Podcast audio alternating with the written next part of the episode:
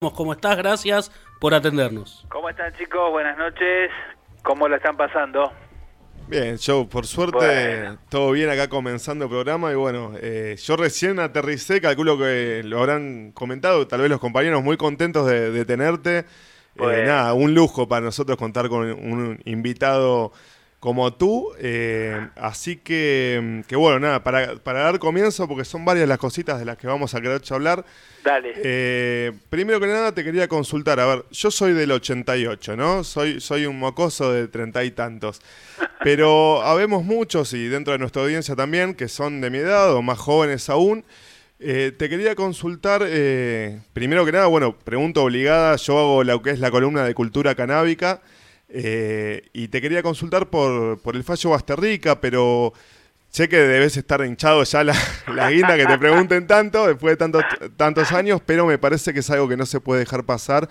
Y quería que en tus palabras nos comentes un poco cómo era la situación en ese momento, la situación política, eh, y por qué se logró un antecedente eh, a partir de este fallo, si mal no recuerdo, desde el 86, la causa comenzando en el 84, corregime. Eh, nada, ¿por qué, ¿por qué se logró algo tan importante, tan grosso que de repente en las facultades de Derecho se estudia este tipo de fallo? Que, ¿Cómo era la cosa en, esos tiempos y, bueno, que, de qué estamos hablando cuando hablamos del fallo Basterrica? Mira, la, la realidad, bueno, la, la, causa empezó antes en realidad. En el 84 fue la condena que le dieron al Vasco. Eh, había empezado un poquito antes, obviamente, un par de años antes. Cuando a él lo condenan, la situación, yo no lo, no lo defendí en esa causa hasta que lo condenaron. Cuando lo condenan, el Vasco se acerca para ver si se podía hacer algo. Él no se bancaba esa condena, le parecía, viste, es una auténtica injusticia. Y yo le planteo como opción, bueno, mira, nos queda la corte, discutir, es un tema que yo en dictadura incluso había intentado plantear, y obviamente sin éxito, pero estaba el momento ahí, viste, democracia recién nacida, eh, era, era, era un desafío interesante y el Vasco quería pelear. La verdad, la voluntad de, de, de, Basterrica fue esa y sin compromisos y sin, viste, sin promesas y sin expectativas, tomamos la lucha por la lucha misma, que me parece la mejor de las opciones. Después el resultado te acompaña o no. Y la causa era, era, era piola, era noble, era justa. Y planteamos eso en un momento dado que veníamos también, y eso no es menor, no es menor, y, tuvimos, bueno, la suerte de que mucha gente joven viera la película 1985, veníamos, veníamos de ese juicio de las juntas que fue, yo diría, como, como la, la madre de todas las batallas y una posición ahí del gobierno de Alfonsín muy buena. Eh, entonces era como que había una expectativa, había una gana, unas ganas de luchar cada uno en su área, con lo que podía, con lo que sabía. Y bueno, el Vasco al, tirar esa, esa voluntad, bueno, me, me convence a mí de, de agotar las instancias, no para ganarte, vuelvo a repetir, lo hicimos con la idea de, de dar la batalla, la discusión y, y estar ahí, estar, estar en esa cosa que yo llamo la pelea cotidiana. Y la sorpresa fue grande cuando la Corte 3 a 2 nos dio la razón.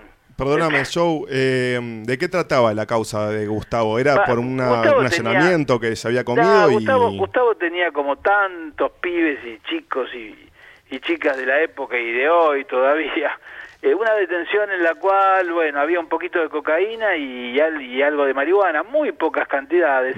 La cocaína incluso era muy mala, un corte muy malo, este, que, que, que minimizaba incluso lo poquito que era. Y realmente era un caso típico de un consumo totalmente personal. Quisieron, por, por la cuestión de, de, del vasco y del rock, haber vinculado otra historia, pero bueno, eso había quedado en la nada. Lo que le quedaba concretamente era eso una tenencia para consumo y punto. Y ahí la, la, digamos, el fallo que yo recurro le había dado la famosa pena en suspenso, que yo también discutía, o sea, preso no iba a ir, obvio, pero el estigma, viste, la cosa que te queda, la imposibilidad de moverte libremente eh, al pedir un trabajo, no por Basterrica, porque Basterrica en el rock and roll estaba, estaba liberado de esa limitación de, de conseguir laburo, pero yo tuve chicos de bancos, viste, pibes bancarios, que los echaron por una cuestión de, de una condena por tenencia. Sí. Recuerdo siempre el caso de un pibe que me viene a ver porque lo ascendían, un, gran empleado, ¿viste? un pibe que laburaba muy bien en un banco, y le piden los antecedentes. Yo le anticipé, él me preguntaba, ¿cómo funciona esto? Mira, te van a pedir antecedentes. Pero bueno, se los pidieron y no, no, lo ascendieron, lo echaron. Claro, si ahora, si ahora en esta época te hacen un bolonqui eh, grande. era un tema, el estigma, quedar condenado, viste, era, era, era muy malo. Y, y, bueno, 3 a 2, ¿qué digo 3 a 2? Digo que bueno, era fundamentalmente tres jueces que decían una cosa y dos otra como en cualquier actividad, viste, donde se vota gana la mayoría. Y ganamos ahí, ganamos peleado, fue difícil, fue complicado. Y fundamentalmente se estableció eso, el principio de reserva y que en la vida privada de las personas no puede entrometerse el Estado, que es algo muy sencillo y concreto, que es un principio que está en la Constitución y que de alguna manera debe guiarnos no solamente en el tema de las cuestiones de elección de una sustancia, sino en definitiva en la no intromisión del Estado en tu vida, en las cuestiones en las que no debe entrometerse, que son las privadas y que hacen a tu historia. Eh, hablas del eh, artículo ahí, 19. Ahí vino, ahí vino, bueno, vino después bueno, la, la, la posibilidad de que los jueces y la época cambiara con respecto a ya no, no seguir adelante con muchas causas, aunque la batalla por el cambio de ley que vino años después generó una nueva ley que fue, bueno, un engendro que es la que tenemos hoy y por la que tenemos que seguir luchando para cambiarla, porque la ley nueva, digamos, después de Basta Rica, no, no cambió, siguió penalizando la historia y hoy estamos ahí, ¿viste? Estamos con que, bueno, los fallos ayudan, pero hay muchos chicos presos y sobre todo el tema de hoy es el autocultivo. La clave de hoy es el autocultivo donde más detenidos hay por posesión de plantas.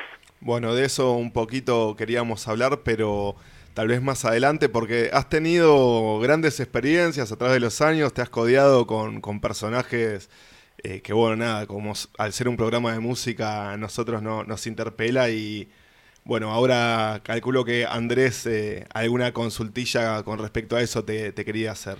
Sí, no? A ver, tenemos unas cuantas. Eh, Dale. Andrés Calamaro fue otro de tus defendidos, es otro de los casos conocidos y lamentablemente célebres por, por aquella frase del porrito, que eh, es, es algo también muy contado, ¿no? Diez años de una causa absurda. diez años y medio. ¿eh? Sí, en 2005 lo absolvieron, en la frase creo que la, la en el 94. En La Plata fue, ¿verdad? En La Plata, sí, bueno, eso, viste, eso demuestra, yo siempre digo, Batarrica se estudia en la Facu, viste, es un caso que es emblemático y los chicos lo estudian, eh, una de las cosas que, que, no te contaba antes del fallo es que a mí me alegra mucho que Gustavo siempre dice, a mí me estudian en la facultad, lo dice con orgullo de, de, jurista, ¿viste? El guitarrista pela ahí el orgullo de jurista. Este, y es cierto, y Calamaro debería, se estudia igual, te aclaro, pero debería ser un caso tan, tan, tan importante como Bastarrica en el estudio, porque es el absurdo jurídico por excelencia, ¿no? Una frase un contenido que se le da un a, a, esa frase de un delito y después, bueno, someter a alguien a un proceso por haber dicho algo, ¿no? Y ahí además, bueno, se sumaba que la historia de, de Andrés fue totalmente llevada a la falsedad por los que denunciaron, porque la frase fue para él, para él, un arma de evitar una tragedia. Él trató de evitar con esas frases, al margen de las frases, una situación que era violenta, que había desmarrado un recital y que habían agredido a los músicos, los últimos fueron los de la portuaria, que fueron los que, recibieron los últimos proyectiles, y ahí se decide suspender el show con miles de personas en la calle en la plaza principal de La Plata el día del aniversario. Andrés sale diciendo que no, no, no, es una locura, yo salgo, yo salgo, déjenme a mí, déjenme a mí, levantó la mano como un héroe y se mandó la frase de, de su vida, ¿viste? porque fueron muchas además. Quedó, quedó la, la, la, famosa y la que se incriminó y que después él hace canción. Pero hubo muchas frases, la gente logró calmarse, gracias a Andrés, y terminó un show en paz. El show se, se dio finalmente como debió darse y no se dio por la mala organización de aquellos que en definitiva terminan denunciando, Mirá, que eran funcionarios. Yo calculo que te habrás enterado, en 2015 Andrés Calamaro se presenta en, Cosquín Rock, yo estuve ahí, y él amaga como a decir la frase de vuelta, la deja picando y dice qué linda noche para, y la dejó que la gente la completara. Poco después intentaron hacerle otro proceso justamente por no decir nada. No sé, no sé si sí, sí, no, pero eso se desestimó, se desestimó totalmente. Sí, tuvimos después otra. Hubo hubo hubo una que hubo una que la hizo un taxista. Eso eso fue una locura. Eso fue una locura. Él presentó un libro. Mira vos, Andrés tuvo, viste, sus cositas de, de, batalla por frases, pero tampoco prosperó, por suerte. Pero esta era, él presenta un libro de un, de un chico que estaba, eh, que había salido de la cárcel, él tiene muchos, muchos amigos que son tumberos, y, los ayuda y demás. Y, había un libro, creo que se llama La Rosa, si no me falla la memoria, el amigo de él que, que, escribió el libro, y lo presentaron en un club ahí en Palermo, la Estrella de Maldonado. Y, y hacen un pequeño show este, donde él, este, medio caserito, le, le, da la mano de, de, tocar un par de temas para, para promocionar y para el libro. Y eso se pasa por una cuestión privada, si querés, del club, eh, eh, en una radio, en una radio que no tenía un alcance, viste, las radios comunes, y el taxi, un taxista, no sé cómo Rabanito se escucha, que él dice alguna de estas cuestiones en el, en, el, en la presentación y lo denuncia. Muy raro, porque no era una cosa abierta al público. Pero bueno, llegó, le tocó Yarvide, me acuerdo, estaba el juez Yarvide, y en Comodoro Pi. Y eso, viste, tuvimos una presentación con Andrés, hicimos el descargo, explicamos, viste, cómo era la cosa, además que era privado, que no era para todo el mundo, y obviamente este, la causa se desestimó enseguida, duró días. Pero no, hubo siempre cuestiones, viste, hubo siempre cuestiones y lamentablemente siempre aparece alguien que muy sospechosamente, ¿no? Un taxista que había escuchado, el otro era un, un, este, un secretario de gobierno en La Plata, pero que no había estado, no había estado. Eh, una agrupación política de él le dice, él la hace, él no la vio, no la escuchó, no sabía qué había pasado. Este, todo era, viste, siempre con un tinte muy raro que es buscar, buscar, buscar, buscar eh, que la gente no hable, viste, meter miedo, en definitiva, eran cuestiones y siguen siendo cuestiones que eh, incluso en la ley de drogas está ese artículo que no podés hablar y que no podés decir. Y, bueno, eso es todo lo que debemos nosotros desde nuestra lucha tratar de cambiar y tratar de lograr.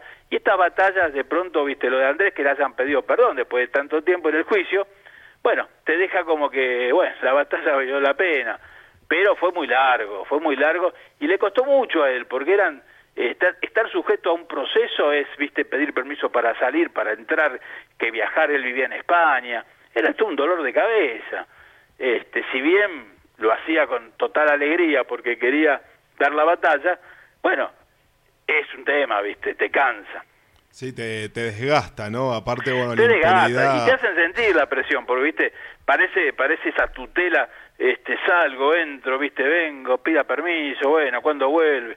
Claro, son cuestiones que son molestas, sobre todo cuando vos no hiciste absolutamente nada. Qué cosa esas esas denuncias, ¿no? Eh, tantas denuncias anónimas o de algún conocido o un vecino que generan eh, tanta... Personajes extraños, ¿viste? Por ejemplo, eso del tachero era muy extraño, ¿no? El hombre además había pedido el, había pedido el ser anónimo este, figuraba su nombre este, tachado con negro en la denuncia, como para que no supiéramos. Igual a mí me importaba un pito saber quién era, ¿viste? No, no. Este, yo me daba cuenta que había sido dirigida por alguien eso, bueno. Este, el nombre era lo que menos me importaba. Pero bueno, la justicia en ese caso funcionó rápidamente. Este, y bueno, y el doctor Ollarvide ahí cumplió con su deber de, de, juez en cuanto a desestimar el tema. Más armado que la que hicieron a Pipo, ¿no? Lo de, lo de Pipo, lo de Pipo, esa, lo de Pipo parece un chiste directamente. Pipo lo cuenta muy bien en, su, en, sus relatos. Eh, una, la famosa puerta giratoria de un bar, él entra por una buscando un teléfono, le dan un papelito del lado de afuera, va el teléfono, no funciona, sale con el papelito que sí se lo regalan, es un pequeño papelito, ¿viste? Se lo regalan, él lo agarra. Cuando sale, pega la vuelta porque el teléfono no andaba, los viejos teléfonos, todavía te hablo teléfono público, y está la policía, está la policía, lo detiene diciendo que estaban haciendo un control sobre robos de bares. Eh, te, imaginas una requisa Pipo Chipolati por querer robar un bar? tipo muy sospechoso.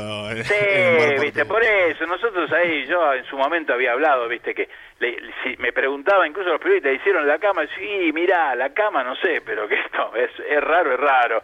La cama, la cama es para dormir, decía yo, me acuerdo. Pero era un tema, sí, sí. Eso fue también estadística, buscar... Decir que también fuimos esa mañana como Duropi y lo, lo, solucionamos enseguida. Después ese también, ese fallo de, Chip, de Chipolati también declara que es inconstitucional el tema de, de la tenencia para consumo, o sea, viene a sumar después este más logros para, para la causa, ¿viste? Porque a veces también está eso, hacen las cosas tan mal que en definitiva te benefician en la lucha, pero lo que pasa es que la gente pone el cuerpo, ¿viste? Declaraste en varias oportunidades que tu primer deseo eh, pasó por la música, que tu intención era ser músico. Sí, que... la, vocación inicial era tal vez, este, o la primera que yo sentí, era haber sido músico, sí. Yo quería saber un poco en qué habían consistido esos intentos que vos tuviste, que calificás como muy malos. Malos, malos. Y eh, cómo terminás eh, representando, a tanta, representando a tanta gente del ambiente, ¿no? Y por otro lado, ¿cómo es que, cómo te llevas vos con, eh, con la exposición y la forma en que contaron tu personaje? Que se entienda la pregunta, ¿no? Sí. Eh, y al estar expuesto y que tanta gente sepa de uno y verse retratado en los medios, ¿cómo es ese efecto en vos y si hay... Y ¿cómo, te llevas con eso? A ver, desde mi lugar creo que te han retratado muy bien y me gustaría tener esa misma reputación, pero debe ser muy loco eh, verse reflejado en, la opinión pública.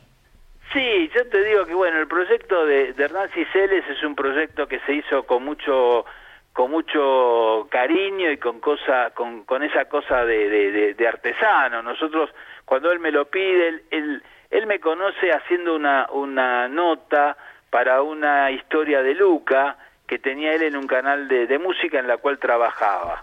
Y bueno, estuvo, estuvo en el estudio, eh, hablamos de Luca, hicimos un montón de cosas, de anécdotas de Luca, y, a él le encantaron, y vio que podía podía haber alguna otra cosa, pero quedó ahí, viste, como que nunca más lo hablamos hasta que nos cruzamos, nos, nos, nos, la vida nos cruzó, y él empezó a tener esa idea, cosa que a mí no me parecía, digo, no, mira, para Está bien, uno cuenta su historia, pero, viste, no, ya documentales. No, no, déjalo, no. Y fue quedando, viste, no, no, varias veces este, eh, a través de, del tiempo lo hicimos hasta que un día empezó, empezó con un proyecto ya más serio, me lo cuenta, y empezamos a hacer algo de charlas, viste, una cosa muy tranquila.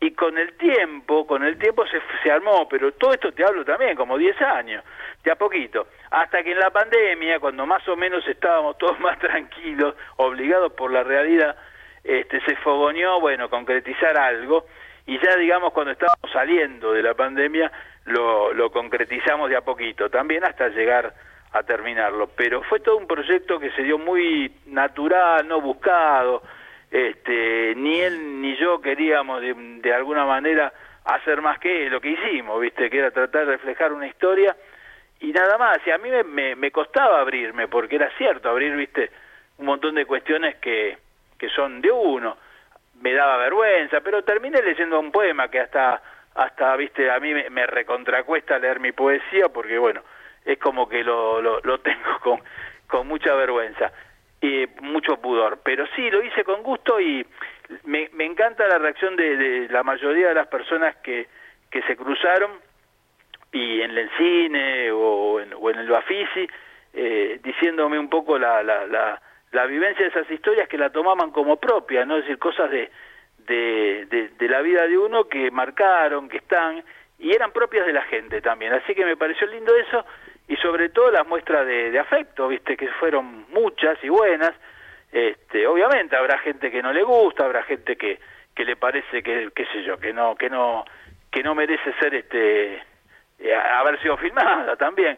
Pero la crítica, por ejemplo, fue buena, que los, los, los señores del cine en el Bafisi son bastante duros, y ahí pasamos una buena prueba de crítica, que eso yo no, no, es mi mundo y no lo entendía mucho, pero Hernández estaba muy contento y me decía, viste, no, tenemos buena crítica, viste que los directores para ellos es, es una, una clave saber qué opinan los críticos.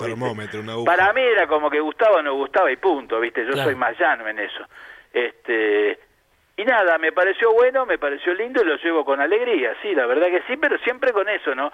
Que en el fondo te da, te da un poco de, de vergüenza o te da decir, bueno, está bien, ¿viste? Pero un poquito de pudor y un poquito de vergüenza siempre tengo. Mira, yo presto atención a, a los detalles y, y, lo quería remarcar, tuve la suerte de ver hoy el documental y quiero decir que habla muy bien de vos como persona que ofrezcas rodecia con el café.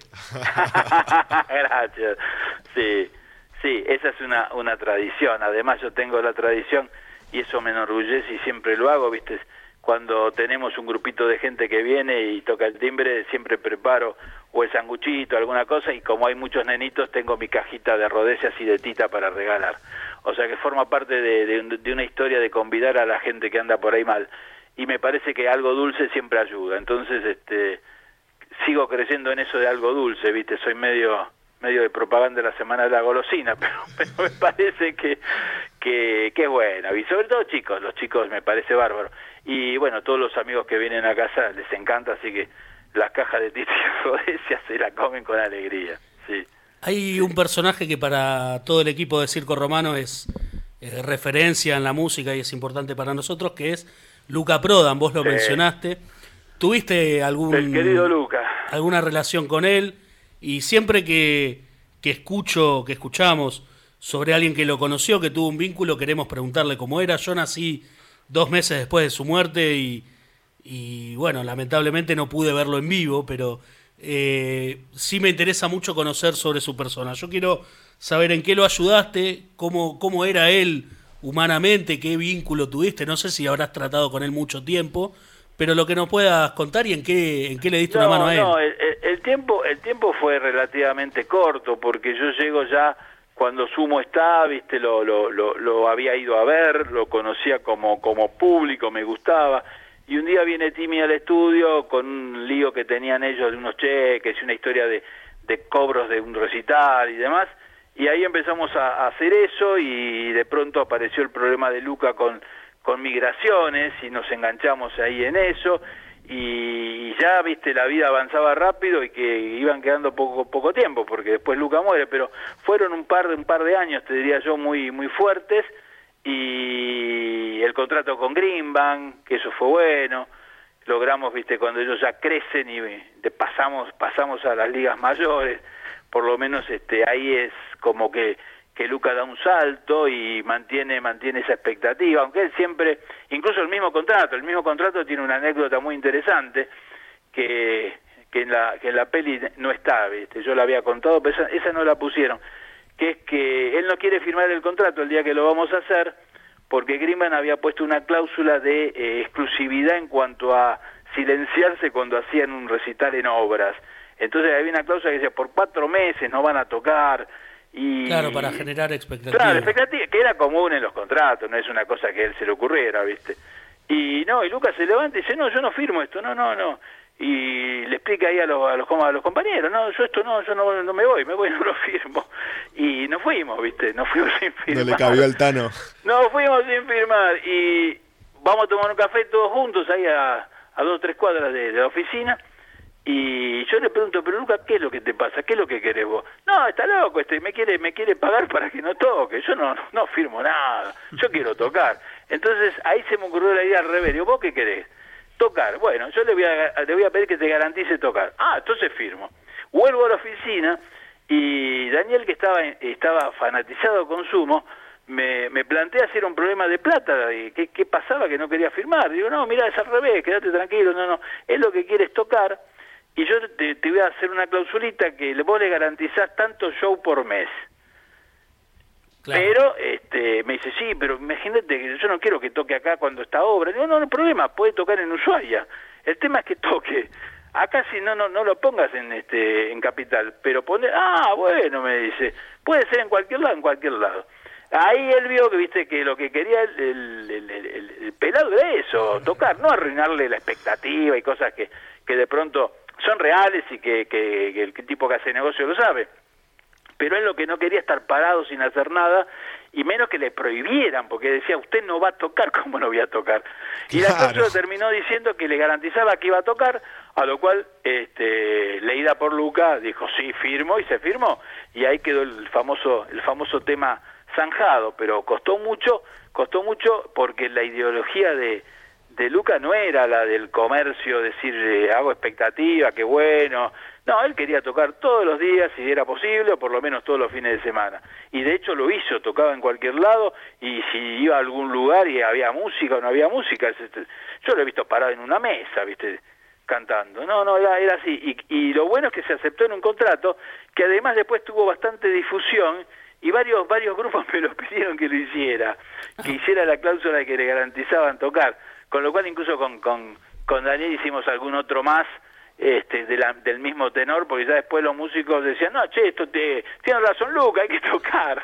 Otro precedente se sentó, ¿no? Otro, precedente, el precedente es tocar seguido, ¿viste? Viste que dicen que al país se lo saca adelante laburando. Claro.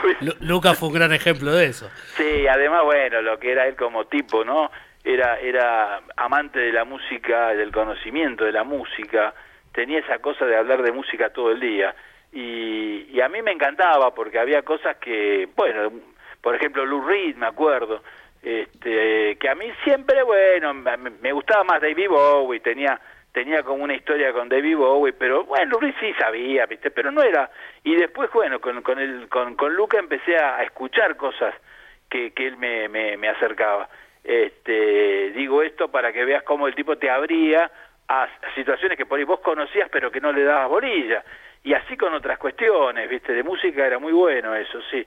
Se aprendía mucho y además en el escenario era, ¿qué te puedo decir? Yo el día que lo, que lo conocí, que todavía no era este, más que público de él, me pareció, viste, genial el tipo. Y después, ya estando con él, trataba de no perderme los recitales más cercanos que, que podía, este, los iba a ver siempre, viste, iba con mucho gusto, primero por, por la amistad y cariño con, con él y con los músicos, pero además porque realmente disfrutaba, disfrutaba de esa escena, ¿no? La escena de, del pelado y una banda muy, pero muy buena fue Sumo, sin duda, ¿no?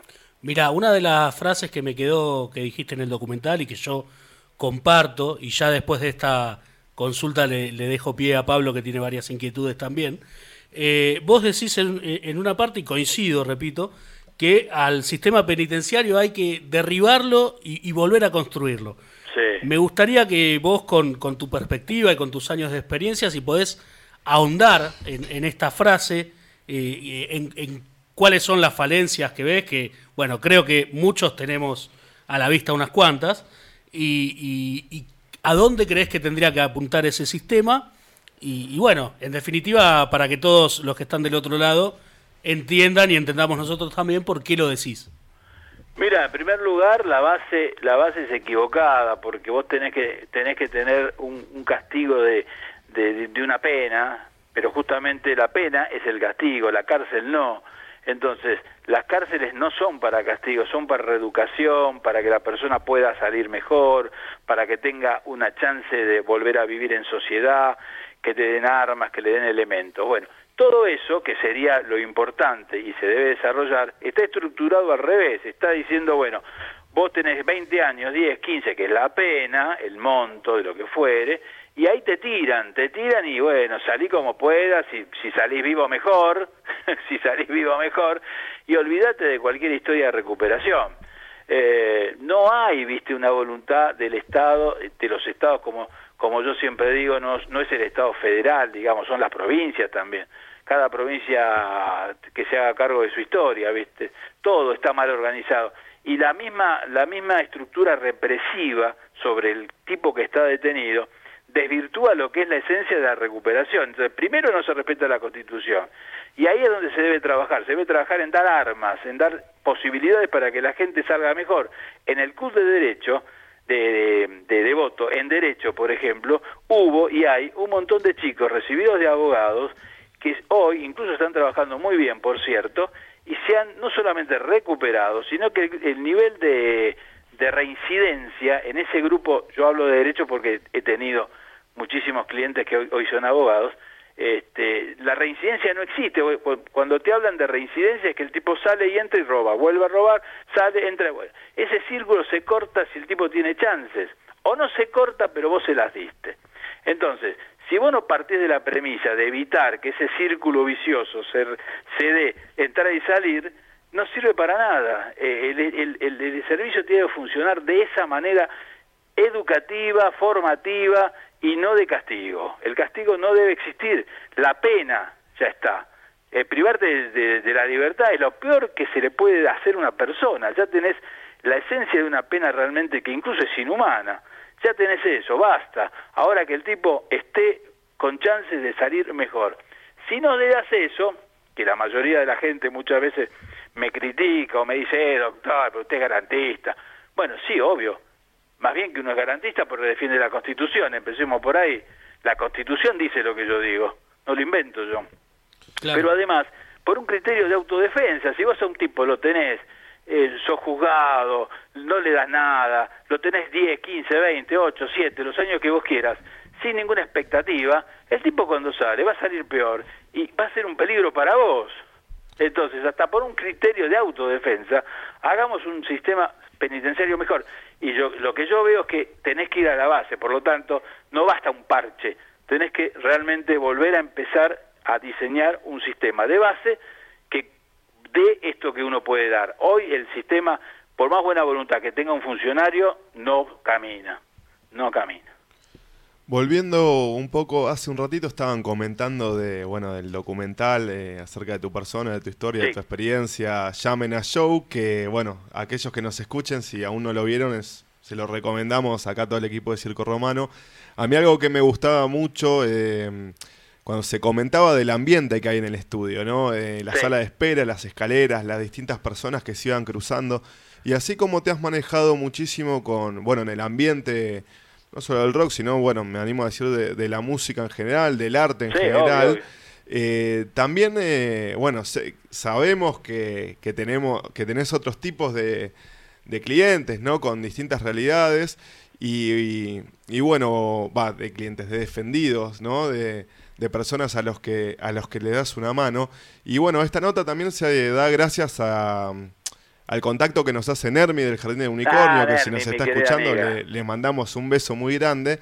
Te quería consultar, nosotros hemos tenido la oportunidad de hablar con ellos acá en el programa, en la columna, y nos comentaban que ellos eh, a la hora de iniciar con lo que es el Club de Cultivo, el Jardín de Unicornio, eh, se pararon a partir del principio de desobediencia civil, ¿no? Eh, ¿Cómo, ¿Cómo sería esto, digamos? ¿Qué, qué nos puedes explicar, explicar en esta post a, ver, con respecto a esa postura que uno toma en, eh, bueno, en un país en el que estás penado por la ley, eh, donde tenés eh, todas las de perder, pero aún así hay derechos individuales que te avalan. ¿cómo, ¿Cómo es esto de, de, los principios ¿no? del derecho que tiene uno de la desobediencia civil? ¿Y cómo es el laburo que venís desempeñando tanto bueno, con el Jardín de Unicornio como con otras personas ya de, del mundo del cannabis, ¿no? En la actualidad. Mira, el tema, fundamentalmente, en, el caso de ellos ganamos una, una importante historia ante un allanamiento que quedó, quedó obviamente fulminado por justamente lo violatorio que había sido a estos principios de garantías constitucionales, ¿no? Eso fue muy importante. Eh, por suerte no, no, no, no, no prosperó la imputación y eso dio pie a, una, a una formación de toda una historia de los chicos y demás, que fue buenísimo. Y después fundamentalmente hoy hay que hablar ya concretamente de dos, de dos cuestiones que me parecen fundamentales con el avance de las leyes, que una es el tema de la marihuana medicinal y la otra eh, el cáñamo industrial.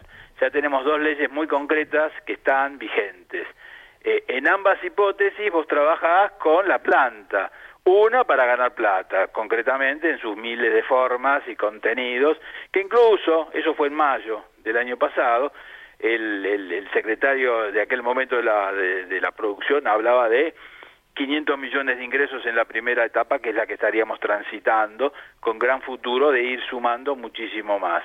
Y bueno, y el tema medicinal, está de más decirlo, la tremenda aceptación que tuvo social, y de las, ramas médicas que incluso eran adversas primero, hoy generó mucho consenso, este, y qué te habilitan, te habilitan la historia de trabajar con la planta. Entonces queda un solo punto, te diría yo, bueno, el aceite y demás, pero queda un solo punto que no está claro, que es el tema del consumo.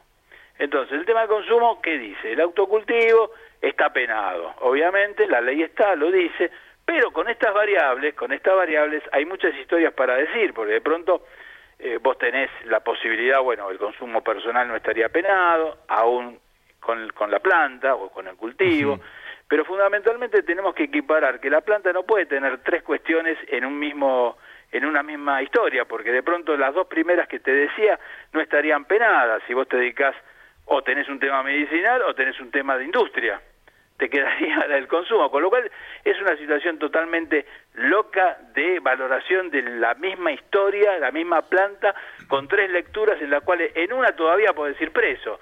Lo que tenemos que lograr, y eso es lo que hay que terminar, si Dios quiere, en, en los próximos, yo diría tal vez en el próximo Congreso, porque este ya se está yendo, este, en el próximo Congreso la suerte de que se trate y se equipare esta historia como para que ya definitivamente no esté penalizado este consumo y de pronto sí esté esa libertad, no por un fallo, sino por la ley, de que cada cual pueda hacer lo que quiere eligiendo comerciar con el cáñamo industrial, si, si, si querés hacer aceite o si querés de pronto tener un consumo social. Todo eso debería estar, como ya dos están, dentro de la misma cuestión de permiso. Mientras tanto, estas cuestiones te llevan a decir que evidentemente hay una legislación injusta y contra eso uno opone, opone ante un problema las cuestiones jurídicas y también se pueden oponer las cuestiones de idea, las cuestiones de planteos, las cuestiones de debate, las cuestiones de la militancia en el tema que llevan, que llevan a formar opinión. Y hoy te diría que la opinión de la mayoría de la gente, incluidos los legisladores, está en una situación mucho mejor a lo que era 10, 15 años atrás, ¿viste? O sea, el avance en cuanto a esta posibilidad de cambio se fue dando en forma muy gradual, pero hoy estamos en un punto en el cual, si bien hay muchos eh, todavía diputados, senadores que por ahí no están a favor, eh, están abiertos a discutir el tema. Así que creo, creo que estas batallas, que los chicos son además ejemplo de darlas, este, hay que sumarse, hay que colaborar y hay que seguir, bueno, pidiendo que no haya presos por cultivar, tratando de que eso avance en el Congreso y que, bueno, que dentro de poco tengamos una ley que abarque esta, esta posibilidad de verdadera justicia y de respeto a la Constitución. Bueno, eh, la verdad que sí, eh, vos hablás de estos, estas cuestiones que se van dando gradualmente, ¿no? Y que hoy por hoy se esté hablando en el Congreso de la Nación acerca de cannabis sí, cannabis no, que se ponga el tema arriba de la mesa, eh, bueno, yo creo y entiendo que es un fruto de eh, el activismo, la militancia, la entrega que muchas personas han puesto durante muchas décadas para, para visibilizar todo esto, ¿no? Como vos decías, que le da la calidad de vida de las personas. Una planta que hasta no hace tantos años se cultivaba acá en el país, eh, que uno podía acceder a través de farmacias a derivados de la planta, teníamos plantaciones de cáñamo industrial, se habla, bueno, yo siempre meto manija en las columnas de que se habla que necesitamos divisas, bueno, a ver, hay toda una industria, vos ¿no? que, vos, sabés que Culfa lo decía, lo decía ahí abiertamente en cuanto a la viste motivar los votos, viste cuando vos tenés una ley que que, que, que, que salga, bueno, todo el mundo eh, que, apoya esa ley va y habla con la gente de las comisiones y demás. Bueno, en esas reuniones él hablaba claramente de, recuerdo, 500 millones como base, o sea, arrancaba con una cifra que, bueno, él tendría fundada en alguna historia, yo la repito, no, no, no es que la sepa ni, ni que la vale, sé que la dijo y me parece que estaría dentro de la razonabilidad de lo que decía, pero igual el crecimiento exponencial que puede tener obviamente puede superar holgadamente esa cifra y fundamentalmente también otro tema que da mucho trabajo. Genera trabajo viste toda esa historia genera genera laburo. También eso es otro tema que necesitamos. Entonces es como un potenciador de la entrada de divisas y la formación de trabajo. Pero por sobre todas las cosas es un motorcito para tirar también para el lado de aquello que todavía no se trata que sería este tema del consumo, porque el consumo ha quedado como relegado porque no da dividendo, ¿viste? Eso no da dividendo y en principio es como que la faz represiva se, se centra en eso, ¿viste? Sí. eso hay que tratar de pelearlo porque evidentemente es incoherente las dos posibilidades que ya tienen ley con esta que no la tiene. Ahora, vos viste cómo es, ¿no? Porque está bien, eh, la planta nos abre un montón de ramas, un montón de posibilidades para distintos tipos de industrias, sea el uso de la fibra de cáñamo para ladrillo de construcción, para distintas eh, cuestiones, lo que es como alimento, como cosmética la planta, ni hablar de temas salud, ¿no? Incluso viste que hay cosas que, que te, muestran y te dicen que, que tienen, por ejemplo, esto, cosas que vos son impensadas este, en, en, el común de, los mortales, ¿viste? Porque tiene muchos usos que ni siquiera uno lo supone. pero pero está, está como fuente como fuente muy positiva de adaptabilidad a muchos usos y eso que significa en traducción más dólares para quien crecen, que es lo que este hombre veía. Bueno, eso, a eso iba, perdón, o sea, hay un montón de industrias que se pueden generar, pero si vos ves también lugares donde ya se ha despenalizado, vamos a decirlo, el uso recreativo, por así decirlo, también genera plata, porque hay mucha gente que tal vez disfruta de la planta, de relacionarse con la planta, pero no tiene tiempo, no tiene las ganas eh, de ponerse a llevar un cultivo adelante. Y hoy por hoy tenés eh, gomitas, distintos tipos de, de dulce, distintos tipos de, de cositas, digamos, que para, para, consumir la planta de distintas formas. Y bueno, yo creo que también, inclusive por ahí se puede generar un montón de, de ganancia. Y cuando uno se pone a ver, te das cuenta que, bueno, no, no ha habido registrados en el mundo casos de eh, muerte por sobredosis de cannabis, digamos, tenemos un sistema endocannabinoide que viene preparado para interactuar con la planta de forma natural, eh, los mamíferos, ¿no? O sea, digo, mientras más profundizás, mientras más te metes a estudiar el tema de la planta, como que cada vez se van cayendo, ¿no? Estas posturas eh, que justificaban tal vez un, un, previsionismo que evidentemente no, no funciona en la batalla contra el narcotráfico, ¿no? Claro, la batalla contra el narcotráfico viene, viste, además de la confusión de lo que es narcotráfico, viste, la ley represiva que tenemos incluye que un chico que pronto hay muchos casos de, viste, sobre todo en, en cocaína o en sustancias que se, se dan en fracción así más o menos comunes, que la más común es la cocaína, este, te venden un papelito o dos y se quedan con uno, con lo cual yo lo defino como trafiadicto. O sea, vende sí, pero para consumir él. Y yo sigo sosteniendo eso, que ese tipo no es narcotráfico, ese tipo forma parte de una cadena de consumo en la cual la única manera de llegar a ese consumo es hacer ese, ese trueque, si querés, o esa pequeña transacción que le permite mantener su consumo.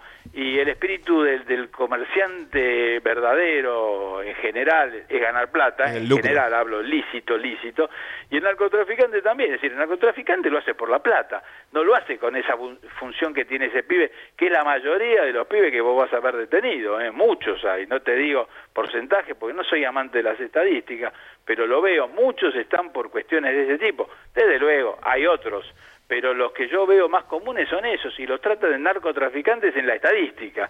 O sea, tienen 20 de eso y se detuvimos 20 narcotraficantes, y mentira, ¿viste? No es así. Se me ocurre, a partir de, escucharte y de la charla y demás, que además de, de, abogado, debes tener que hacer de psicólogo muchas ah, veces o algo por el tiro, ¿no?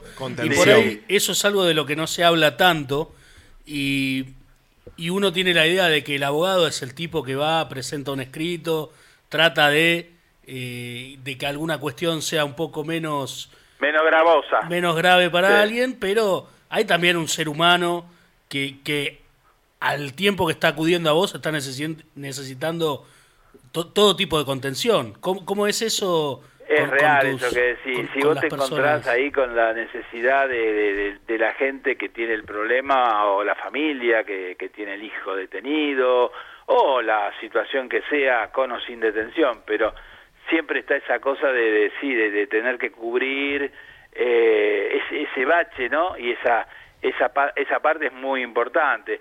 Nosotros en el estudio trabajamos de toda la vida con un psicólogo, fíjate vos que yo lo tengo incorporado a tal punto que él está con nosotros, este, aparece en, en, el documental mi querido amigo Willy. Entonces, bueno, todo eso está, todo eso, viste, forma parte también de mi formación, desde luego, desde luego, no de psicólogo, porque en eso toco de oído, pero bueno, la, la, parte de poner el oído y escuchar es fundamental, ¿viste? Después la, la parte de, de, asesoramiento la tiene que hacer el profesional que sabe, en este caso Willy. Pero sí, escuchar y estar y apoyar y esa cosa de, de, sobre todo escuchar. Yo creo que el gran problema de, las cuestiones de, ayuda es saber escuchar, ¿viste? Más que, más que hablar, saber escuchar.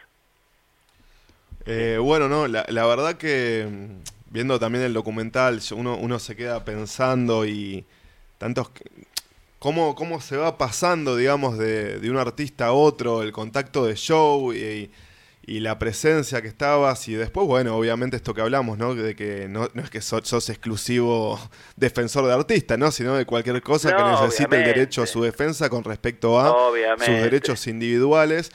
Y nada, la verdad que bueno, yo siempre digo en el programa, no me gusta hacer la menalga, pero e, es un placer tener eh, invitados de tu calibre. Y yo creo que, mm, que, bueno, viniste a ocupar un espacio a un nivel histórico, en un momento social eh, que se necesitaba ocupar y cumpliste una función para un montón de gente a los que, bueno, has, quedado, nada, les, les has sido como un héroe, digamos, al rescate. Eh, así que nada, yo por, en lo personal te, agradezco por, el laburo que haces porque nada, es, necesario gente así que, que no te juzgue, que te entienda y, que se ponga a analizar las cosas eh, no, no desde un pedestal que te está señalando mirándote de arriba hacia abajo, obviamente, ¿no? Obviamente, no, eso seguro. Tenés que estar, tenés que estar en el lugar que te corresponde, con, con esa distancia para tomar las decisiones y las ideas, y tenés que tener un margen de, de maniobra que te permita ser libre, ¿no? Eso es fundamental pero sin involucrarte a nivel humano, ¿viste? No en las decisiones, pues las decisiones hay que tomarlas eh, generalmente fríamente, pero el sentimiento de apoyo eh, es, fundamental, ¿viste? No es lo mismo, no es lo mismo un tipo que, que, que, va, va, a ser condenado y de pronto vos sabés que eso va a ser inevitable y que vas a luchar para que la pena sea menor o lo que fuere, pero tenés que tener toda una historia de apoyo para, para que la persona que vos sabés que va a sufrir sufra lo menos posible, por ejemplo, ¿viste? Y otras veces tenés la suerte de alegría de que alguien, bueno, de pronto salga totalmente libre de la historia, o sea, no todas las historias son iguales, de pronto tenés fracasos y tenés angustias y tenés esa cosa que decís cómo pasó, bueno, todo es la vida y la vida siempre tiene eso, viste, caídas y levantarse y seguir, pero fundamentalmente creo que todas las mañanas yo digo, bueno, algo hay que hacer, ¿qué podemos hacer hoy? Entonces, eso es lo más importante y hoy me parece que como meta final de de un montón de años sería transformar y cambiar esto de la ley, ¿viste? A mí me tiene muy preocupado el tema de el autocultivo y la cantidad de gente detenida por las interpretaciones que los fiscales están haciendo de las plantas. Entonces, bueno, la única solución que se me ocurre no es cambiar a los fiscales, que ya por su mente no lo van a hacer, sino que la ley cambie. o sea, que el fiscal no te pueda acusar, porque si le dejas la ley te va a acusar. Las leyes terminan yendo siempre tarde detrás de las necesidades y los derechos eh, de la sociedad actual, ¿no? Entonces, bueno, esos cambios de sociales eh, lamentablemente van llegando tarde a través de, bueno, estas transformaciones y la, la, puesta en vista, ¿no? De, de que la sociedad ya no es la misma, y, bueno, necesitamos leyes que se ajusten a nuestros derechos y a lo que la misma sociedad y sobre, está sobre todo te voy a decir también el tema del servicio penitenciario no es un dato menor, la gente generalmente no le interesa ni los presos ni los locos. Hay un viejo dicho que dice eso, ¿viste? Es decir, como que los presos y los locos son no somos nosotros, nunca voy, nunca voy a estar preso y nunca voy a estar loco, ¿no? Es decir, la, la, la, gente piensa eso cuando se equivoca, porque preso y loco puede ser cualquiera y en cualquier momento. Eh, y yo creo que eso hay que trabajarlo mucho, ¿viste? Mucho, mucho, mucho, porque hay que lograr que el que está detenido tenga esa cosa de dignidad que le permita saber que si metió la pata, bueno, hay una responsabilidad y hay que pagar algo y se tiene que pagar sin duda, pero después, una vez cumplido o mientras está cumpliendo, herramientas, posibilidades, salgo y me puedo, me puedo insertar de nuevo en la sociedad, ¿no? Y, y, y eso, eso me parece que es una batalla que también hay que darla, o sea que veo que todavía hay muchas batallas para dar, cosa que de alguna manera, si bien me gustaría que no estén como están, me gusta tratar de cambiarlas, ¿viste? Joe, te agradecemos la, la, comunicación y me gustaría despedirme eh, sacándote un poco de, este tema y terminando de, pintar el perfil del entrevistado, algo que se, algo chiquito y que se desprende del, documental y, de algunas de, las cosas que se hablan ahí, ¿Por qué la decisión de no usar teléfono celular? Me, genera mucha intriga y, me gustaría, por, una cuestión de, perfil tuyo, que, lo cuentes. No, en definitiva, viste, este, Graciela, mi mujer y todo mi equipo tiene teléfono y está, está, está la cosa de la comunicación digamos, garantizada. Yo en lo personal es como que cada cosa que hago concentro 100% en lo que hago y en ese momento, viste, distraerme, hablar, mirar, hacer, no, me concentro en lo que hago cada día y estoy en ese tema y estoy atento a lo que hago. Después tengo mis momentos, este, este teléfono de línea me permite hablar con quien quiero, me llaman, estoy hablando con ustedes y como, como hablo con ustedes, hablo con todo el mundo. Es decir, no lo necesito. Y de pronto me parece que me libero de ser esclavo de una pantallita que hoy está captando muy eh, fuerte a todo el mundo, ¿viste? Entonces, si bien me parece un gran avance y estoy a favor de esos avances, en lo personal trato de guardar esa cuestión de libertad, ¿no? Que cuando estoy caminando estoy caminando y no estoy hablando, por ejemplo. Si tomo un café con un amigo no miro la pantalla. Este, cosa que hoy es difícil porque tus amigos miran la pantalla mientras toman café con vos y vos decís larga el teléfono. Este, creo que nos está nos está eh, la batalla próxima también va a ser esa, ¿viste? Liberémonos un poco de las pantallas, son útiles, son buenas, hay que usarlas, pero que ellas no te usen a vos, ¿viste? Y tu libertad es tu libertad un amigo y un café es un amigo y un café sin teléfono. Excelente. Si no, le madrugamos a la media luna. si no se dan cuenta, te puedes comer tres media luna que no dejan la pantalla. El, que mira no come, el que mira el teléfono no, come. No, yo prefiero la media luna, obvio. Ahí va. Bueno, adhiero a las palabras de, mi compañero Pablo. Te agradecemos todos acá por tu laburo y, por, por, por, las causas que defendés y lo mucho que, que tenés que ver en, determinados avances.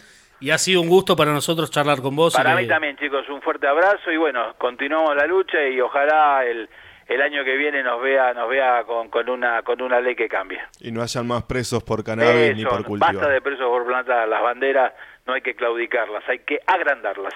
Abrazo grande, Un abrazo grande. Buenas noches para todos.